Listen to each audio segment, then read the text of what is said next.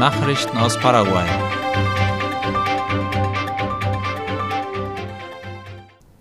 Die Veterinärdienste des Mercosur haben Präventionsmaßnahmen im Bereich der Tiergesundheit ausgearbeitet.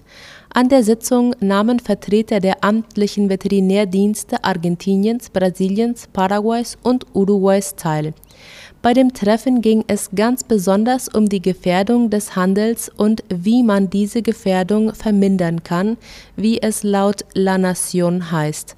In diesem Fall ging es spezifisch um die Aktualisierung der gesundheitlichen Anforderungen der Vertragsstaaten für die Zulassung der Einfuhr von gefrorenem Fortpflanzungsmaterial von Rindern und Büffeln. Sie erörterten auch die Frage der handelsbeschränkenden Krankheiten wie beispielsweise die Geflügelpest und die afrikanische Schweinepest. Zudem ging es auch um die Bedingungen, die für die Exportquarantäne von lebenden Tieren erfüllt werden müssen. Die brasilianische Justiz macht den Weg frei für die Auslieferung von Miguel Insfran alias Tio Rico. Das oberste Bundesgericht Brasiliens hat dem Antrag der paraguayischen Justiz auf Auslieferung von Miguel Ángel Insfran alias Tio Rico gestattet. Gegen Insfran wird im Rahmen der Operation A Ultranza ermittelt, wie Ultima Hora schreibt. Der Staatsanwalt für internationale Angelegenheiten Manuel Doldan gab auf seinem Twitter-Account die Auslieferung von Miguel Insfran bekannt.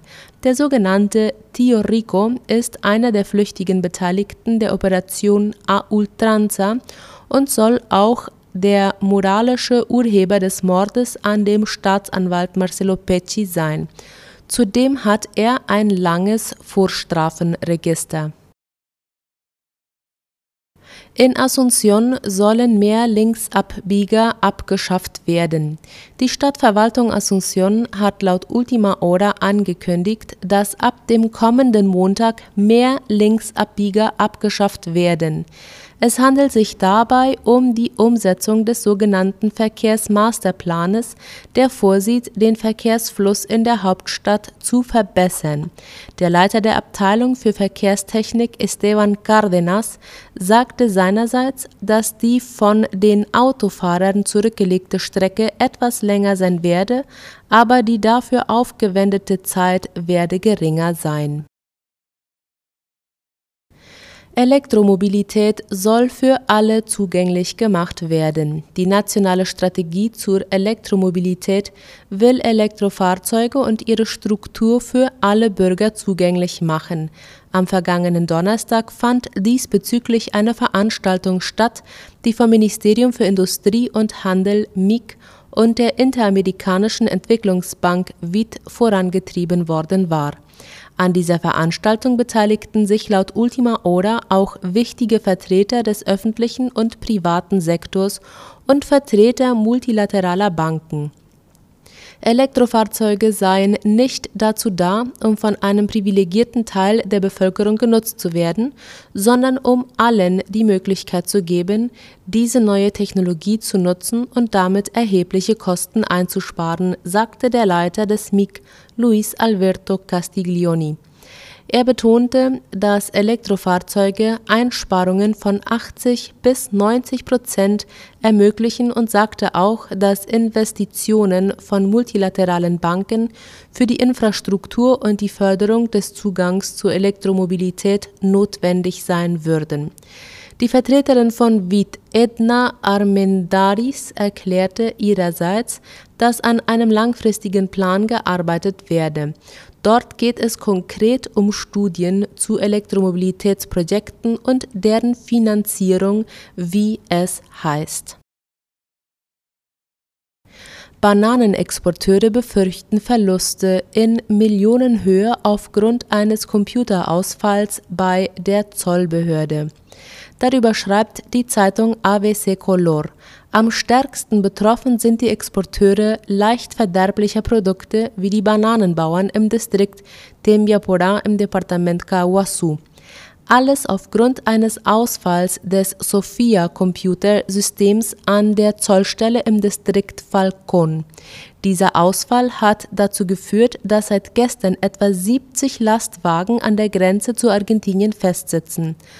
Wenn die Frucht nicht bald freigegeben werde, könnte das einen Verlust von rund 500.000 US-Dollar betragen, so die Exporteure. Es sollte ein alleinstehendes Verkehrsministerium geben. Das hat laut ABC Color eine Gruppe von Politikern der Partei Frente Guasú im Senat vorgeschlagen. Grund ist das aktuelle Chaos im öffentlichen Personenverkehr, der durch die sogenannten Reguladas vom Privatsektor praktisch lahmgelegt worden ist. Es wird ein Ministerium für Verkehr und nachhaltige Mobilität vorgeschlagen, welches das Verkehrsministerium unter dem Ministerium für öffentliche Bauten und Kommunikation MEOPC ablösen würde. Nachrichten aus aller Welt. Vier Tote bei Schießerei an Strand von Cancun.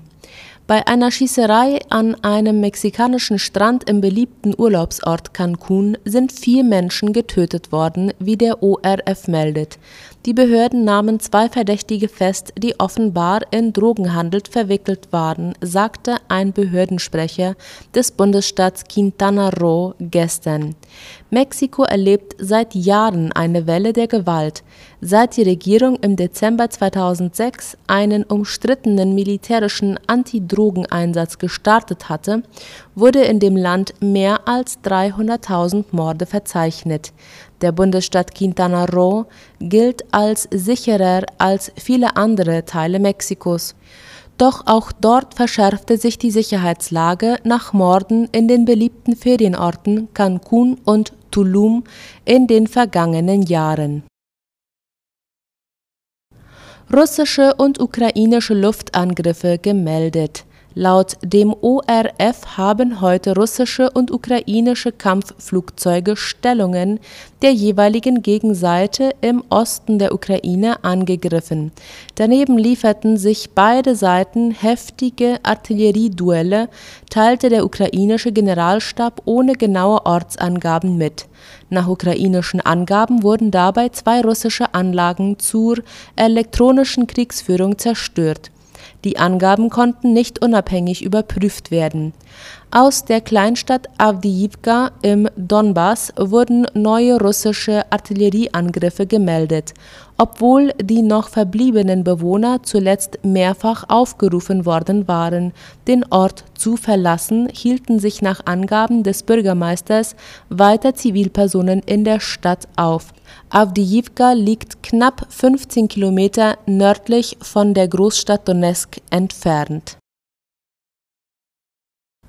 Finnland wird Mitglied der NATO. Die Außenminister der NATO-Staaten sind für zweitägige Beratungen in Brüssel zusammengekommen. Der ORF erklärt, dass bei den Treffen die offizielle Aufnahme Finnlands in die westliche Militärallianz vollzogen wird. Die Anzahl der Mitglieder steigt so auf 31 Staaten. Die Zeremonie beinhaltet einerseits das Hissen der finnischen Flagge beim NATO-Hauptquartier in Brüssel, andererseits soll Finnland die Beitrittsurkunde zu dem Militärsbündnis erhalten. Der Generalsekretär der NATO, Jens Stoltenberg, hob hervor, dass man keinen Konflikt provozieren wolle und sprach von einem historischen Tag.